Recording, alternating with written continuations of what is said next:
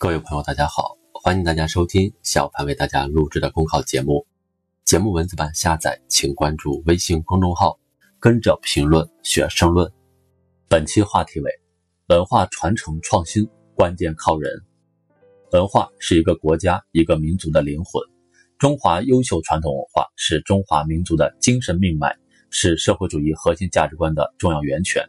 也是我们在世界文化中站稳脚跟的坚实根基。实现中华民族伟大复兴的中国梦，既包括器物层面的赶超、制度体系的完善，也离不开中华文化的发展繁荣。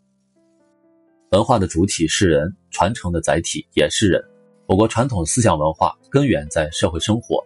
是人们思想观念、风俗习惯、生活方式等的集中体现。习近平总书记强调，要推动中华优秀传统文化创造性转化、创新性发展。把创造性转化、创新性发展落到实处，关键还是要靠人，靠有担当的文化人。正所谓“文变染乎事情，心肺系乎时序”，文化要发展，就需要一群有担当的文化人，能够感国运之变化，立时代之潮头，发时代之先声，为亿万人民、为伟大祖国鼓于呼。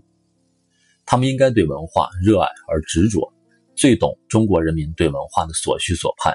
最会从优秀传统文化中汲取营养智慧，用创意激活经典，融入时代，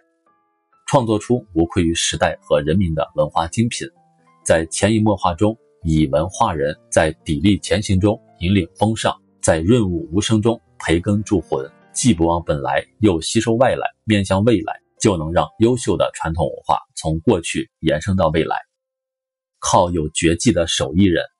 活跃在民间的大批手艺人，正是文化的传承者，让风俗习惯、美食、服饰、艺术表演、刺绣雕刻等代代相传。无论是口头文学创作的吴歌，还是有“寸锦寸金”之称的南京云锦；无论被誉为古代的交响乐的西安古乐，还是原生态传千载的民歌民谣，民间的文艺形式跳动着文化传承的脉搏。不可忽视的是，随着城镇化、市场化、网络化的不断发展，不少老技艺因为种种原因面临着失传的风险。全面落实非遗保护政策，刻不容缓。靠有情怀的开拓者，推动文化发展繁荣，要坚持把社会效益放在首位，社会效益与经济效益相统一的原则。要善于通过市场化的方式不断发展，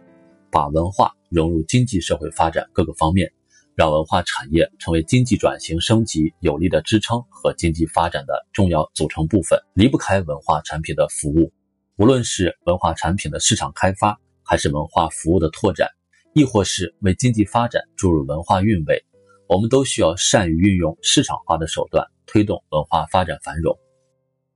靠有坚守的本地人，优秀的传统文化绵延不绝，始终保持着旺盛的生命力，很大程度上。得益于一大批为当地文化保护传承出力发声的有识之士，他们有的甘守清贫，为手艺绝技代代相传，殚精竭虑；有的顶住压力，为文化遗存的当下命运奔走呼号；有的倾其所有，为传统文化发扬光大，默默奉献。能够坚守的本地人，是推动文化发展繁荣的有生力量。